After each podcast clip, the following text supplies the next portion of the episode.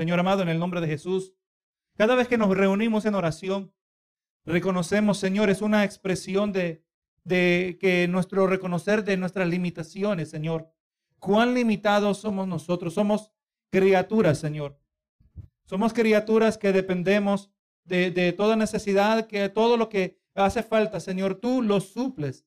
Y aleluya, en este momento pedimos que tú suplas esa necesidad espiritual, de la cual, Señor, todos nosotros somos partícipes. Así como nos brindas el pan físico, Señor, y, y tú lo haces de una manera muy generosa, Señor. Así también te pedimos que nos brindes el pan espiritual. Señor amado, en este momento pidiendo que, que nuestras mentes y nuestros corazones, te pido que alivies eh, las cargas que llevamos, Señor. Somos humanos, Señor, nos, somos, nos cansamos. Padre Santo, somos, eh, nos preocupamos, eh, nos distraemos, Señor. Esas son parte de nuestras limitaciones que verdaderamente, aleluya, no, no, no muchas veces nos pueden robar de la bendición espiritual. Pero pido, Señor amado, que tú suplas esa necesidad para que podamos nosotros retener la verdad de tu palabra que corresponde para cada uno de nosotros en el día de hoy. Te doy gracias, Señor, por este privilegio en el nombre de Cristo Jesús. Amén y amén. Gloria al Señor. Después, hermano, vamos abriendo nuestra Biblia. Vamos a estar en el libro de, de Apocalipsis. Apocalipsis 15. Del capítulo 15 en adelante nos introduce un periodo nuevo de 30 días. 30 días donde va a desenvolverse la última fase de la ira de Dios. Vamos a hablar también que eventualmente la palabra nos registra un periodo después de 45 días. Amén, que esto aparece en el libro de Daniel. ¿Cómo nosotros sabemos que ya se acabaron los siete años? Porque recuerda, hermano, el capítulo 11 culminó con la muerte de los dos testigos. ¿verdad? ¿Y se acuerda cuánto tiempo ministraron los dos testigos? 1260 días o 42 meses. Entonces, cuando se habla de los dos testigos, o lo vamos a colocar en la primera mitad o en la segunda mitad, tiene más sentido que es en la segunda mitad, ¿verdad? Por cuanto el anticristo es el que los mata. Antes, en la primera mitad, él todavía no ha sido muerto, él no siquiera no se ha manifestado. Amén. Entonces sabemos que entre los dos testigos mueren entre la sexta y la séptima copa. Amén. Y ahí Gloria a Jesús nos introduce al periodo de 30 días, que esto aparece, hermano, en el libro de Daniel. Le voy a leer aquí, hermano, Daniel 12:11. Dice, y desde el tiempo que se ha quitado el continuo sacrificio. ¿Cuándo es quitado el continuo sacrificio? ¿Se acuerda? Se pase pasar por Dios, ¿verdad? En la abominación desoladora. Que eso ocurre a la mera mitad de los siete años, ¿verdad? Y es ahí donde el anticristo, cuando se presenta como Dios en Tesalonicense, nos dice que entra al templo de Dios haciéndose pasar por Dios, ¿verdad? Entonces el, sacrificio es parado, pero miren lo que dice Daniel 12:11. Y desde el tiempo que se ha quitado el continuo sacrificio, aleluya, hasta la abominación desoladora habrá 1290 días. Gloria sea al Señor. Así que estamos hablando aquí en este espacio, son 1260 días. Ahora aquí, hermanos, son 30 días más que es la donde nosotros vamos encajando. Gloria sea al Señor. Y vamos a ver este capítulo, un capítulo bien corto. Y nos trae, hermano, eh, prácticamente una introducción de lo que va a estar ocurriendo en el capítulo 16. Que el capítulo 15, aleluya, eh, eh, es la, la recontinuación, la continuación del juicio. Le recuerdo, lo he repetido bastantes veces, que los capítulos 12 al 14, ¿qué nos, que nos han presentado? un, intermedio, un intervalo. Amén. Un, uh, una pausa. Amén. Gloria a Jesús, que nos ha traído detalles adicionales, pero ya la pausa se acabó y ahora continúa la última fase del juicio de Dios. Ahora vamos al verso 1, hermano. Apocalipsis 15 dice, vi en el cielo otra señal, grande y admirable, siete ángeles que tenían las siete plagas postreras porque en ella se consumaba la ira de Dios. Eh, eh, esto va relacionado a lo que estamos hablando acerca de, estos condominios que cayeron. Eh, en nuestra cosmovisión no nos debe derrumbar lo que nosotros creemos acerca de Dios. Dios sigue siendo bueno. ¿Verdad que sí? Dios sigue siendo soberano. ¿Dónde estaba Dios cuando esto ocurrió? Estaba sentado en su trono, donde siempre ha estado sentado. ¿Verdad que sí? Aleluya. Así que cuando entendemos esto, pues nosotros entendemos que también podemos aceptar que Dios puede derramar juicio. Que el Dios que, de, que siempre se habla, que es de amor, que el Dios de misericordia, Él también es capaz de derramar juicio. Y aquí se nos presenta, ¿verdad? Esta señal que mira el apóstol Juan, siete ángeles que tenían las siete plagas postreras, las siete últimas plagas. Eh, la palabra plagas, que aquí es traducida del griego, una palabra que significa también golpe o herida. Amén. Nosotros cuando hablamos de plagas, por lo general pensamos en enfermedades. Es, vino una plaga sobre la tierra, pensamos en términos de enfermedades, pero no, en aquí en este contexto está hablando de, de golpes o heridas, exactamente lo que miramos de las diez plagas que vinieron sobre Egipto, ¿verdad que sí? Entonces aquí está trayendo los últimos golpes que se van a traer sobre la sociedad. Y vamos a mirar, hermano, que aquí se nos dice que son los, las últimas, la última fase de la ira de Dios. Cuando se nos dice que son las postreras, cuando se dice que las plagas son las últimas, obviamente tiene que decir que hay plagas que han sido primeras. Y este detalle es importante, hermano, porque fíjese que hay personas que enseñan, se van a profecía y toman las siete, eh, las siete, los siete sellos, toman las siete copas y toman, perdón, las siete trompetas y de ahí toman las siete copas y dicen que el sello uno y la trompeta número uno y la copa número uno son la misma cosa. Y de ahí dice que el sello 2 y la trompeta 2 y la copa 2 son la misma cosa, nada más presentada a diferentes ángulos. Pero obviamente aquí nos dice claramente que este no es el caso. Nos dice que estas son las últimas. Si, si hay últimas, quiere decir que han habido primeras.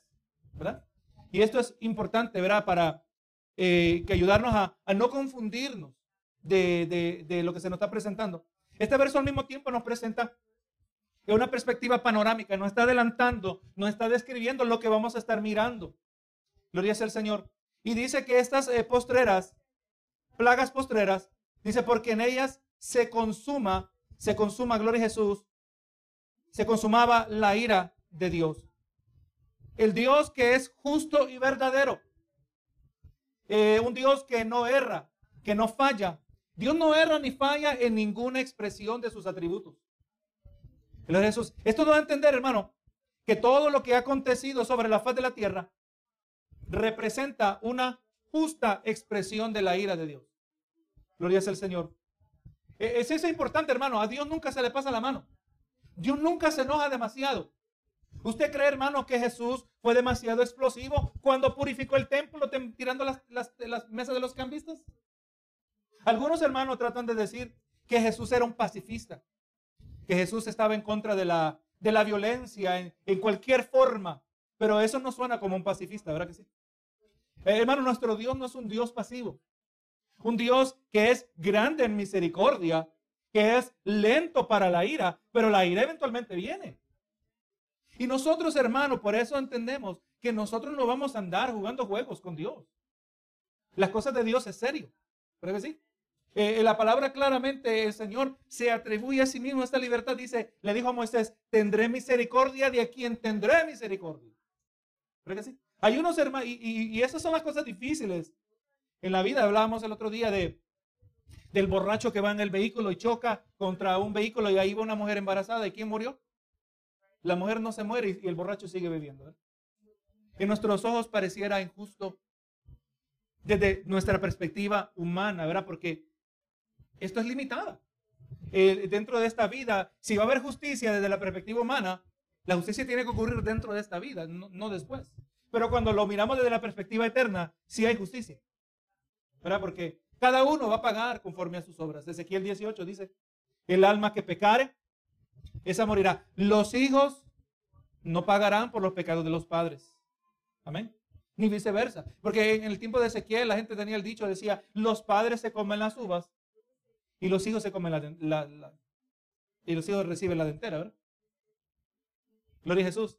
No, no, el alma que pecare se morirá. Ese verso claramente, le menciono aquí en breve, cancela toda falsa enseñanza de maldiciones generacionales.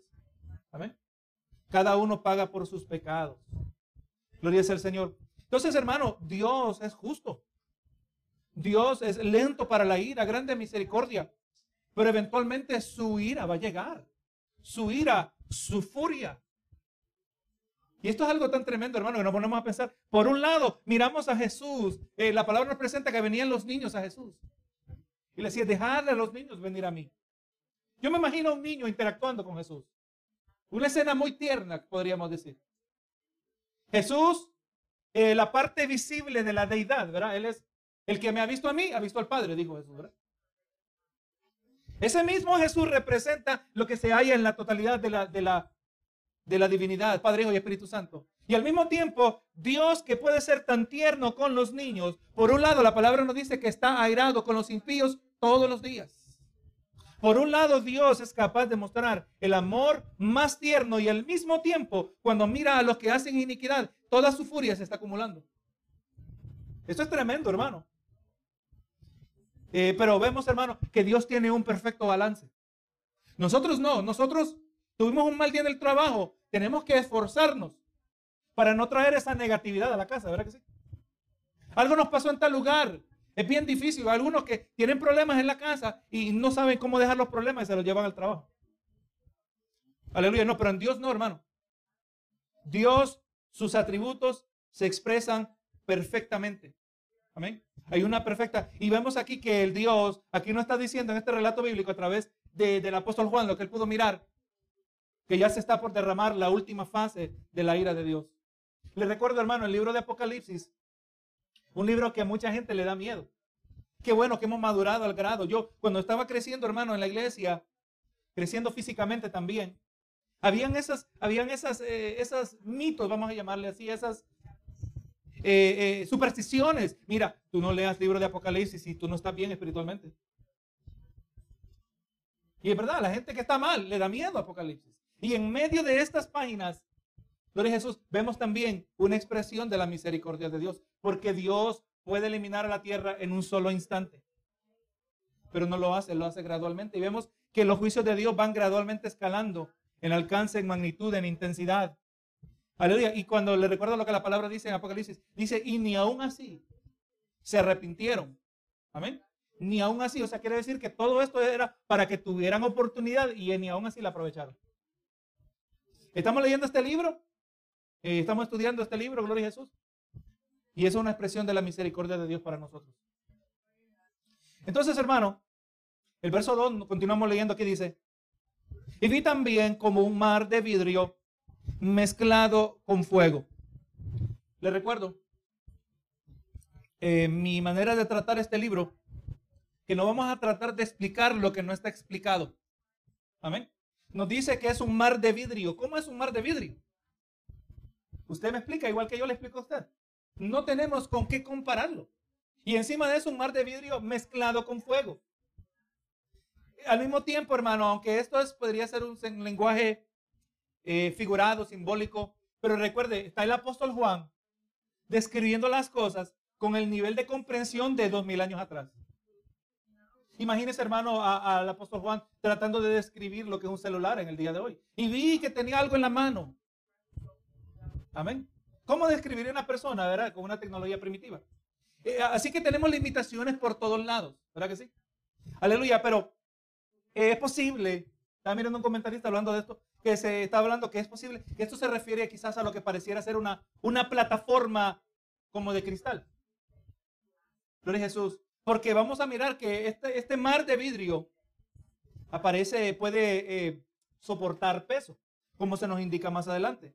Y dice, y vi también a los que habían alcanzado victoria eh, sobre la bestia y su imagen. Entonces, vamos, aquí se nos está presentando. Ya recuerde, ya para este entonces ya se acabó la gran tribulación. Es más, la gran tribulación, le recuerdo el evento que, culmina la gran tribulación, que es la gran persecución, la gran aflicción de los justos de Dios. El evento que para eh, este, esta persecución de, de, los seguidores de Jesucristo es la venida de Cristo y su venida marca el inicio del juicio de Dios, ¿verdad? O sea que ya este grupo ya se fueron. Todos los santos han resucitado todos los santos a lo largo de la historia de la humanidad, los, los, los, patriarcas, Abraham resucita en esa resurrección cuando Cristo viene por la iglesia. Siempre hablamos cuando Cristo viene por su iglesia, pero Cristo no solo viene por su iglesia. Él viene por todos los que han puesto su fe en Cristo Jesús. Del pasado y del presente. Lo dice Jesús. Todos ellos resucitan. Los que ya estaban por quizás por miles de años separado de su cuerpo. Porque recuerdo, la palabra dice que el que está muerto es separado del cuerpo y delante del Señor. Abraham ya está en la presencia de Dios, pero Abraham ahora desciende y es reunido con su cuerpo glorificado. Amén. Todos resucitan y todos ya están en el cielo. Y es este grupo que se nos va presentando. Presentando, dice, ah, eh, eh, de, entre este grupo, de entre este grupo, gloria Dios, se nos habla a los que han tenido victoria sobre la bestia y su imagen. Así que hermano, eh, para ser victoriosos tuvieron que enfrentar muchos obstáculos. Enfrentaron a la bestia, el anticristo, su imagen, la marca. Gloria a Jesús. Aquí se nos está dando los detalles acerca de esta victoria. Nosotros entendemos, hermano, que, que la victoria resulta de no haberse rendido al anticristo, de no haber sido engañados por el anticristo, ¿verdad? Lo que Jesucristo advirtió en Mateo 24. Mirad que nadie os engañe. Amén. ¿Qué está haciendo usted en su día, en su diario vivir, eh, en su vida semanal, mensualmente? ¿Qué es lo que está haciendo usted para no ser engañado? Recuerda la palabra, nos dice claramente, mirad, eh, aleluya, que mire el que cree estar firme, que no caiga. O sea, uno dice, oye, yo ya sé bastante la palabra, yo ya no necesito estudiar más. Ahí está el peligro. Amén. Eh, aleluya, siempre tenemos que depender, siempre tenemos que meditar. Hermano, está hablando con un amigo mío y, le digo que estamos hablando de algo que, que es lamentable, que una grande parte de creyentes no meditan sobre la palabra. Amén. Hermano, sus posiciones a lo largo de los años, sus posiciones, lo que usted cree acerca de Dios, lo que usted ha aprendido de Dios, se deben ir corrigiendo, se deben eh, ir definiendo a lo largo del tiempo, hermano, mientras vamos meditando en la palabra que ya conocemos. Eh, eh, mire, todavía hay cristianos en el día de hoy que creen que a Dios se le puede cambiar de idea a través de la oración. Amén. Eso no es correcto. Eso es lo que hemos aprendido por mucho tiempo. Eso es lo que se nos ha insinuado. Entre más gente orando, más alta la probabilidad de que Dios va, a contestar. Pero hermano, póngase a pensar tan simple como pensar en la omnisciencia de Dios. ¿Cómo yo puedo cambiar de idea a Dios? El Dios que desde la eternidad ya sabía el asunto. De cuando vamos entendiendo cómo los atributos de Dios uno está relacionado al otro. Entonces vamos mirando que nuestras oraciones no son necesariamente para persuadir a Dios, que aunque sí debemos orar y traer nuestras peticiones, y en muchos sentidos oramos pidiendo como que si pudiéramos. Pero al final decimos nosotros, pero que no se haga mi voluntad, sino la tuya, ¿verdad que sí? Señor, yo sé que yo no sé mejor que tú. Esto es lo que a mí me gustaría, Señor. Por favor, te pido esto, pero al final también agrega, Señor, pero que se haga tu voluntad. No hay nada malo con ello. Y además, y déjeme agregar que muchas veces el Dios que todo lo sabe, desde la eternidad ya determinó que Él se iba a glorificar a través de sus peticiones. O sea que no es que descartamos la oración, sino que más bien la colocamos central. Pero esto debe, hermanos, mientras vamos meditando en la palabra, esa es, eh, esta manera de pensar, de meditar, es la que nos va a ayudar contra eh, el engaño del maligno para poder ser de este grupo que ha tenido victoria sobre la bestia y su imagen. Hemos podido, gloria a Jesús, eh, eh, no, no, no rendimos adoración al anticristo. Eh, este grupo que habla aquí está hablando de aquellos que fueron victoriosos sobre su imagen por cuanto no aceptaron ponerse la, barca. Usted sabe, hermano, que hay gente que hay cristiana hoy, gente que no es cristiana hoy, y que no sabe casi nada de las cosas de Dios, pero que no se quieren poner la vacuna. ¿Verdad que sí? Y cuando yo miro esta actitud entre los incrédulos, eso a mí me da a entender que va a haber gente que no se va a querer poner la, marca de la bestia, aunque no son cristianos. Amén. Y por, providencia de Dios, si Dios les permite sobrevivir, porque Dios tendrá misericordia de quien tendrá misericordia. Aleluya. ¿Será que será, hermano, cuando ellos miren a Cristo aparecer en medio de la señal cósmica? Amén. Porque lo miramos, hermano, recuerde, eh, los dos ladrones, uno de ellos mirando a Cristo crucificado en, aparente derrota. Se humilló, ¿verdad? Y fue transformado. Y fue y se arrepintió. Gloria a Jesús. Y nosotros sabemos, hermano, que en Israel, en Jerusalén, va a haber un cambio de corazón. Amén. Gloria a Jesús. Y sabemos que dentro de Jerusalén, no solo los 144 mil, pero va a haber un grupo que eventualmente se va a unir a este remanente fiel y van a ser la nueva, lo que le estoy llamando la nueva Israel. El, la Israel que va a recibir el cumplimiento de todas las promesas que usted y yo miramos en los libros como Isaías, Hay promesas en, los profetas que usted sabe que son escatológicas, que no se han cumplido hasta el día de hoy, ¿verdad? Y es a ese grupo, no al grupo de hoy, no a Israel nacional. Un grupo dentro de Israel que eventualmente se va a convertir el recipiente de esa promesa. Pero vamos mirando, estamos describiendo, hermanos. Es más, en Tesalonicense nos dice que aquellos que no van a ser engañados, o mejor dicho, que los que, no, los que son engañados es, es porque no amaron la verdad. Usted se hace la pregunta a sí mismo. No para quedar bien con nadie, no para quedar conmigo, quedar bien conmigo. Para, para saber usted dónde está. ¿Amo yo la verdad? ¿Amo yo la verdad de la palabra? ¿Y cuál es mi relación a la verdad? Usted mira la sabiduría que se nos habla en el libro de, los proverbios, donde él dice que, que compra la sabiduría y no la vendas. No hay nada más importante que la verdad de la palabra. Queremos ser de este grupo. Si somos la última generación de la iglesia, queremos ser de este grupo que ha alcanzado victoria sobre la bestia y su imagen. Y también que no nos vamos a poner la marca de la bestia. Que el Señor nos fortalezca.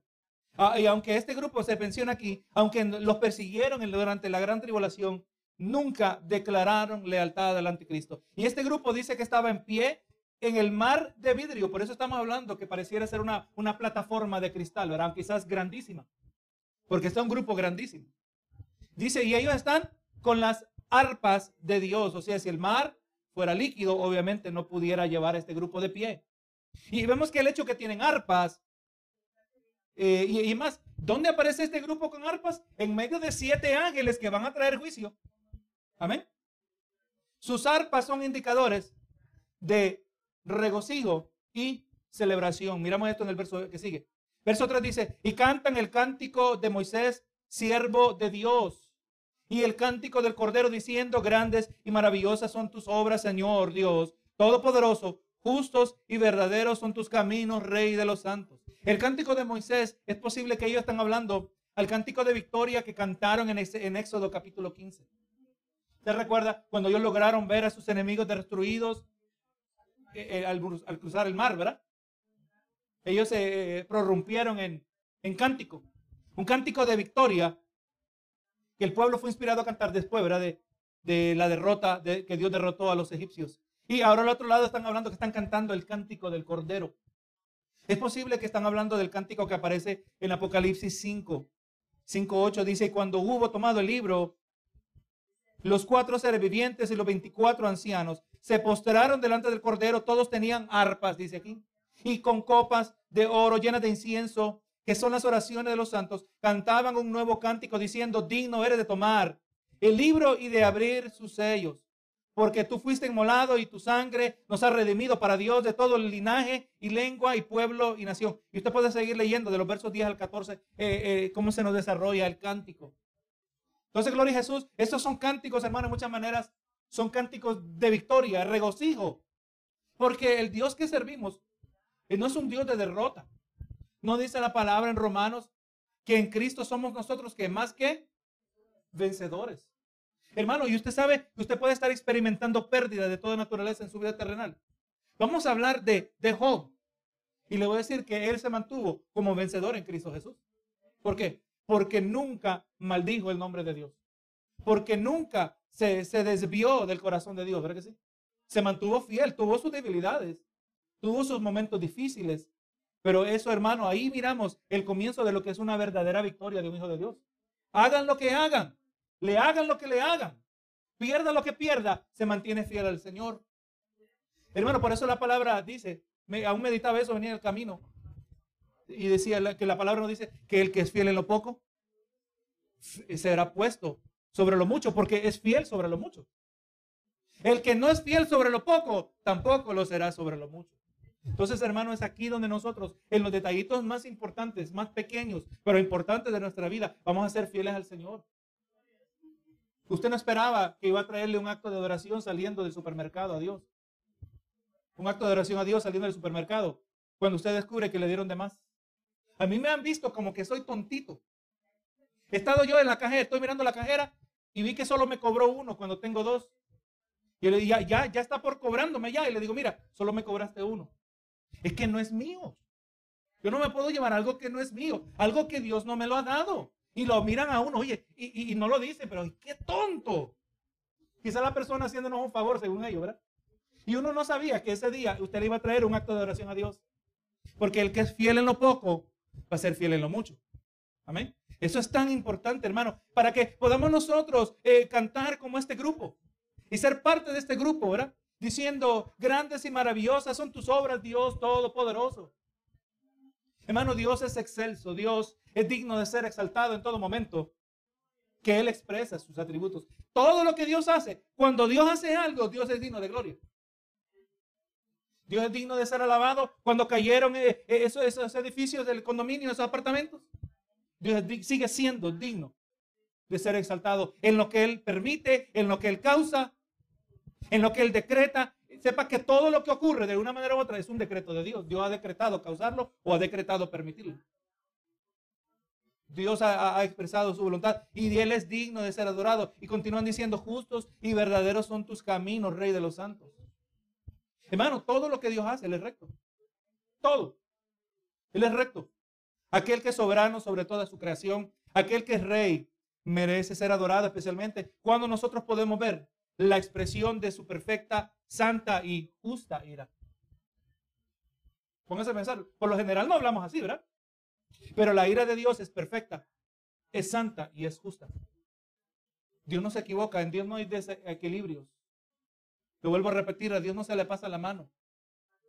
A veces actuamos como que si a Dios se le pasara la mano. Señor, ¿por qué a mí? La hormiga levantando el puño contra nosotros, imagínese hermano. Usted se reiría de una hormiga que le está levantando el puño a usted. Y nosotros somos menos que una hormiga ante Dios. Aleluya, no hermano. Dios es justo. Y por eso cuando ocurren cosas a nuestro alrededor o cuando nos acontece a nosotros, Señor, no me gusta, no lo entiendo, pero yo sé que tienes un propósito. Señor, me uno con Job. Jehová dio, Jehová quitó, sea el nombre de Jehová bendito. Acuérdese de Job cuando está pasando dificultades. Amén. Acuérdese. Y si Job pudo ser fiel, usted también. Amén. Pero Jesús, para, si es que vamos a un día llegar al punto que vamos a poder adorar como parte de este grupo, tenemos que ya estar adorando así en esta vida terrenal. Y mire el verso 4. ¿Quién no te temerá, Señor? Y glorificará tu nombre. Pero solo tú eres santo. Por lo cual todas las naciones vendrán y te adorarán porque tus juicios se han manifestado. Le recuerdo que el juicio de Dios es una expresión de su justicia. Dios no es todo amor, todo perdón. Amén. Todo misericordia, no, hermano. Para que haya gracia, tiene que haber ira también. Amén. Recuerde, gracia es cuando Dios no te da lo que mereces. O mejor dicho, gracia es cuando Dios te da algo que no mereces. Misericordia es cuando no te da lo que mereces, en verdad. Y juicio es cuando te da lo que sí verdaderamente mereces. Para yo poder apreciar su misericordia y su gracia, tengo que entender y apreciar también su ira. Señor, de, eh, cuando estamos leyendo este libro de Apocalipsis, Señor, de todo esto, por eso tú tuviste que morir en la cruz del Calvario, para salvarme de todo esto. Entonces, hermanos, del momento que Dios comenzó a desatar su ira, podemos decir que no existió, ya se eliminó ni toda confusión acerca de su carácter. Ya no habían ateos, hermanos, podemos decir. Cuando Dios está derramando su ira sobre la tierra, ya no van a haber ateos. No, no, yo no creo en Dios. Estos solo son fenómenos dirían, ¿verdad? No, hermano. Ya no va a haber ninguna confusión acerca de su santidad. Y mire cómo lo estoy planteando. Los hacedores de maldad sabrán claramente por qué les han venido estas plagas, estos azotes, por qué han llegado sobre ellos. Y la mayoría odiará a Dios más por eso. Es la realidad del corazón. Eh, Romanos 14, 10, eh, había mencionado que íbamos a hablar un momentito. Romanos 14, 10 al 12 dice, pero tú, ¿por qué juzgas a tu hermano? O tú también, ¿por qué menosprecias a tu hermano? Porque todos compareceremos ante el tribunal de Cristo. Todos vamos a tener que rendir cuenta. Le puede decir esa cita a esa señora, ¿verdad? Porque escrito está, vive yo, dice el Señor, que ante mí se doblará toda rodilla y toda lengua confesará a Dios. De manera que cada uno de nosotros dará cuenta de sí. Si todo el mundo va a dar cuenta de sí, la pregunta que nos debe venir como gente con una mente normal, ¿estoy listo para dar cuentas? Eso es lo que el Espíritu Santo nos debería, nos debería estar sugiriendo a cada uno de nosotros. ¿Estás listo para dar cuentas? Porque todo el mundo va a dar cuenta. Los buenos y los malos. Los que son santos y los que están en perversidad. Los santos van a rendir cuentas también, hermano. Acerca de cómo vivimos. Pero yo no quiero descubrir que toda mi vida yo sembré paja, heno y hojarasca. Y cuando he pasado por ese proceso de Dios, nada sobrevivió. Por pura, como decimos, por pura suerte, pero no, no por pura suerte, a puras penas. Se salvó mi alma. Recuerda, hermano, la palabra dice que si el justo con dificultad se salva, ¿verdad? No digo que iba a ser fácil, pero lo podemos hacer en Cristo, ¿verdad?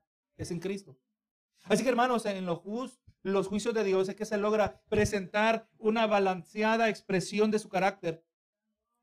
Un lado de Dios que para muchos es desconocido. Dios nos ayuda, hermano, que este lado de Dios nosotros nunca lo tengamos que conocer. El lado de Dios donde Dios expresa su juicio. Sabe que la mayoría de, tiene un, desbalanceado enfoque en Dios porque solo piensan en, los más agradables, ¿verdad? Atributos, lo que ellos consideran los más agradables atributos de Dios. Dios es de misericordia, Dios de perdón, eh, que Dios es generoso, que Dios, eh, que Dios no, eh, hay que unirnos con los católicos. Hay que unirnos con los musulmanes, porque Dios es un Dios de unidad. Dios no causa división, pero entonces le voy a decir que los que tienen estas opiniones son gente que no leen la Biblia regularmente, o por lo menos no la leen en su totalidad. Porque Cristo vino y dijo que Él no vino sino para traer división, trajo para traer espada. La verdad divide, hermano. La doctrina divide. Gloria sea el Señor. Pero cuando miramos el juicio de Dios expresado en la Biblia, nos ayuda a traer un balance, que Dios no es todo amor y misericordia, que Dios también es juicio. Necesitamos ese equilibrio en la palabra del Señor. Dice después de estas cosas, miré y aquí abierto en el cielo el templo del tabernáculo del testimonio y del templo salieron los siete ángeles que tenían las siete copas, vestidos de lino fino resplandeciente, ceñidos alrededor del pecho con cintos de oro. Entonces vamos mirando que este grupo de ángeles vestidos de lino limpio y resplandeciente, vestidos con ceñidos con cintos de oro, este es un grupo, hermano, de, ángeles cuya vestimenta, cuya descripción nos deja saber que son un grupo especial de ángeles. Los ángeles que desatan las trompetas no necesariamente se describen de esta manera. Y este grupo que sale Gloria a Jesús. Que salieron de entre, desde el templo. Gloria a Jesús. Eh, el hecho que están vestidos con lino limpio y resplandeciente. Posible que está hablando de, hablar, refiriéndose a su, a su pureza. ¿Verdad? Pureza de un grupo de ángeles, como nos dice en el verso 6, que ellos salieron del templo. El hecho que tienen cintos de oro, eh, posiblemente se refiere a, un estatus especial, un estatus especial, o que pertenecen a un rango especial de ángeles. Obviamente son especiales, porque no se nos presentan otros que tienen esta vestimenta. Hermano, y vamos mirando que estos ángeles, de manera visible, estos son los ángeles que van a, desatar la última fase de la, ira de Dios, donde Dios va a consumar su ira. Así como miramos en la cruz del Calvario que Jesús dijo, consumado es, Cumplí mi labor. Llevé a cabo mi obra. Ahora el Señor va, Dios en general, va a consumar su ira, va a completar su obra de juicio. Va a pagar a cada uno conforme a sus obras.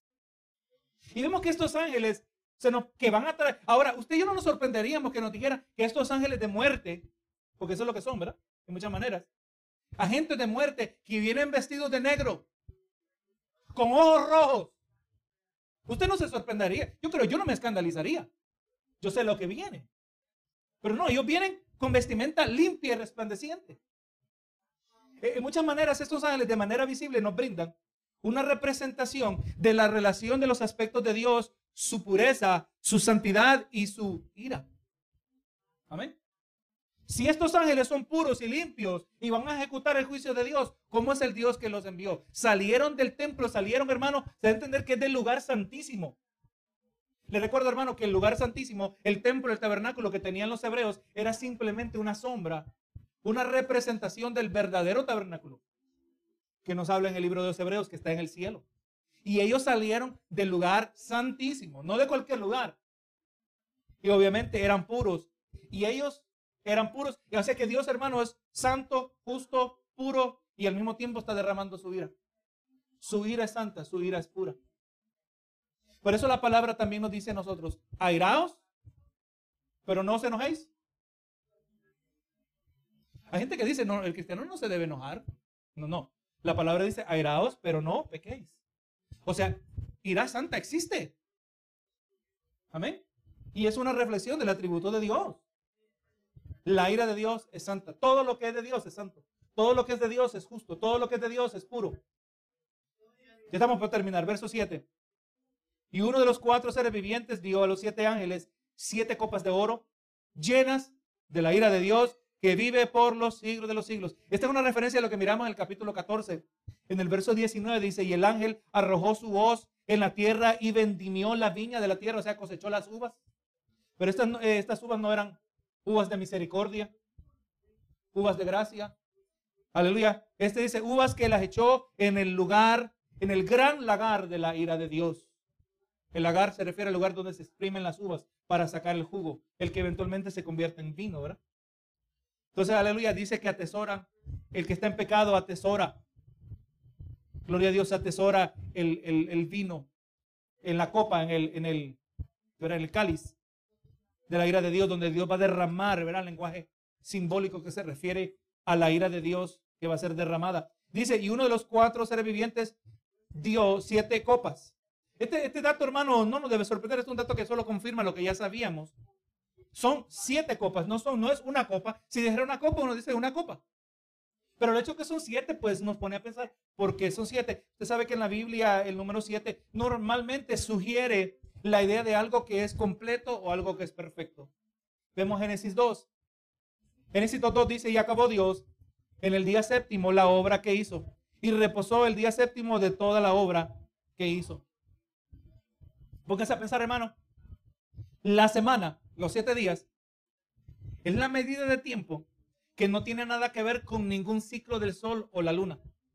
Por ejemplo, el mes y el año, todo esto en relación. Amén. A, lo que es el, el, planeta y su relación al sol. Pero la semana, no, hermano, la semana no necesariamente eh, eh, representa nada.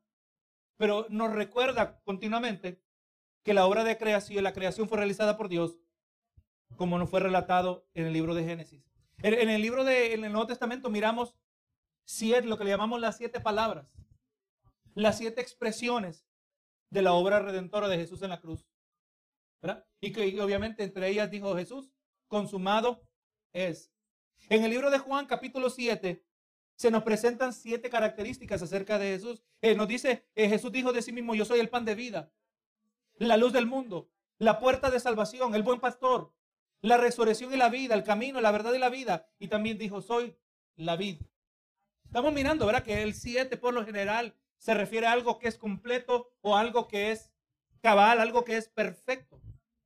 Estas siete copas que contienen el vino de la ira de Dios van a presentar, eh, aleluya, el juicio completo de Dios. Ya no va a quedar nada. Es lo que queremos llegar. Lo que ya se nos dijo, ¿verdad? Que es aquí donde se va a consumar la ira de Dios. Y mire, y todavía no ha pasado nada. El capítulo 15 es simplemente una introducción a lo que vamos a estar mirando en el 16. Último verso. Y el templo se llenó de humo por la gloria de Dios y su poder, y nadie podía entrar en el templo hasta que el en el templo nadie podía entrar en el templo hasta que se hubiesen cumplido las siete plagas de los siete ángeles. Hermano, usted sabe que en el Antiguo Testamento, por lo general, el humo es un indicador, algo que representa un símbolo ¿verdad? de la presencia divina. Y se nos dice que nadie podía entrar en el templo. Eh, aquí no se nos dice por qué, pero una, una explicación que pudiera tener sentido es que nadie puede entrar en el templo porque ya en esta última expresión de la ira de Dios, recuerde, cuando se entraba en el templo era para ofrecer sacrificio, ¿verdad? Cuando se entraba en el templo hablando del templo terrenal, era para, para interceder por el pueblo, ¿verdad? Se ofrecía sacrificio, alguien estaba pidiendo perdón a Dios, o alguien estaba expresando gratitud a Dios, o se ofrecía el sacrificio por eh, rociando la sangre eh, eh, en intercesión por los pecados del pueblo. Siempre era una especie de intercesión. Recuerde, el sacerdote era el mediador, ¿verdad? pero ahora no se permite entrar en el templo. Aparentemente pudiera ser que lo que estamos hablando durante las, durante las trompetas, que ni aún así se arrepintieron, ya no califica aquí en esta última fase. Que ya esta última fase es la última fase, porque aquí ya no, ya no va a haber más chance aquí. Es posible que eso es lo que nos está queriendo decir aquí. Que, que, aleluya, que los que ya se arrepintieron, ya para este entonces se arrepintieron. Y como le digo, estamos tratando de entender a qué se refiere esto, ¿verdad? Porque no nos dice. Gloria a Jesús. A nadie se le permite entrar porque no habrá más ninguna intercesión por los que están en la tierra. Y pero se nos dice claramente, ¿verdad? Hasta que se hayan cumplido las plagas de los siete ángeles. O sea que el orden parece que vuelve a restaurarse hasta cierto punto, ¿verdad? En nuestra limitada comprensión dentro de lo que está ocurriendo en el verdadero templo de Dios que está en el cielo. Y además, y mientras usted dice eso, me viene a mente, dice, y no entendieron hasta que vino el diluvio. Pero cuando vino el diluvio, ¿entendieron? Vamos a ver, mira aquí bien, dice, y no entendieron. No dice, y ni aún no entendieron. Y no entendieron hasta que vino el diluvio. O sea que hubo un momento de claridad. Él parece lo que está diciendo aquí, ¿verdad? Así que hermano, y mire, mire el incrédulo hermano, el que no conoce a Cristo. Usted conocerá gente que casi se, se muere de una enfermedad, la, la enfermedad de moda en estos días, y se empiezan a confesar con Dios. La gente instintivamente, perdóname Señor, perdóname Diosito. Instintivamente, caen en cuenta, me está pasando esto porque así he estado viviendo. O sea, parece, parece que como el verso que leyó el hermano, que el impío no entiende, pero va a haber un momento que aunque solo le va a durar muy poquito tiempo, va a entender.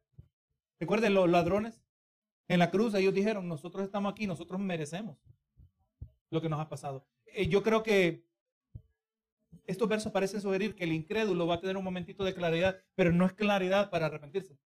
Es incapaz de arrepentirse. Es claridad para entender que lo que viene es juicio, aunque el juicio le viene en segundos.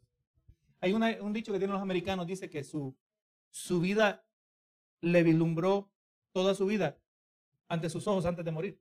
Dice, casi me muero. Y dice, y vi casi toda mi vida de cómo he vivido. Gloria a Jesús. No sé si eso es verdad, pero no me sorprendería que por un momento, claro, ven toda su vida panorámicamente. Dice, lo que me está pasando me lo merezco. El hecho que alguien entiende que se lo merece no quiere decir que está contento con Dios. Es posible que hasta bien se enoja más con Dios. Dios de misericordia y de bondad, gracias por el tiempo que hemos podido compartir. He mirado a cada uno de nuestros hermanos aquí presentes. Señor, que hemos estado atentos a tu palabra, a tu verdad. Hemos estado presentes, Señor. Y así, Padre Santo, recompensa eh, el, esfuerzo de cada uno. Recompensa el corazón de cada uno. Mira cada uno que que ha presentado un genuino acto de adoración, Señor, que ha presentado un genuino sacrificio, Señor, quizás de un día de mucha labor, un día de mucha responsabilidad, pero Señor, se ha hecho el esfuerzo. Se hicieron, Señor, eh, prioridad en llegar a tu casa. Dios de gloria, gracias, Señor. Eh, aleluya, que conforme a lo que cada uno sembramos, así también podamos cosechar. Ahora, Señor, he traído tu verdad de tu palabra. He hecho el esfuerzo, Señor, como a mí me corresponde Dependiendo de ti, Señor, yo sé que no solo es mi esfuerzo. Si tú no me ayudas, Señor, yo no puedo hacer nada, Señor, como está escrito, de, separado de mí, nada podéis hacer. Gracias, Señor, por bendecir, bendecir esta palabra.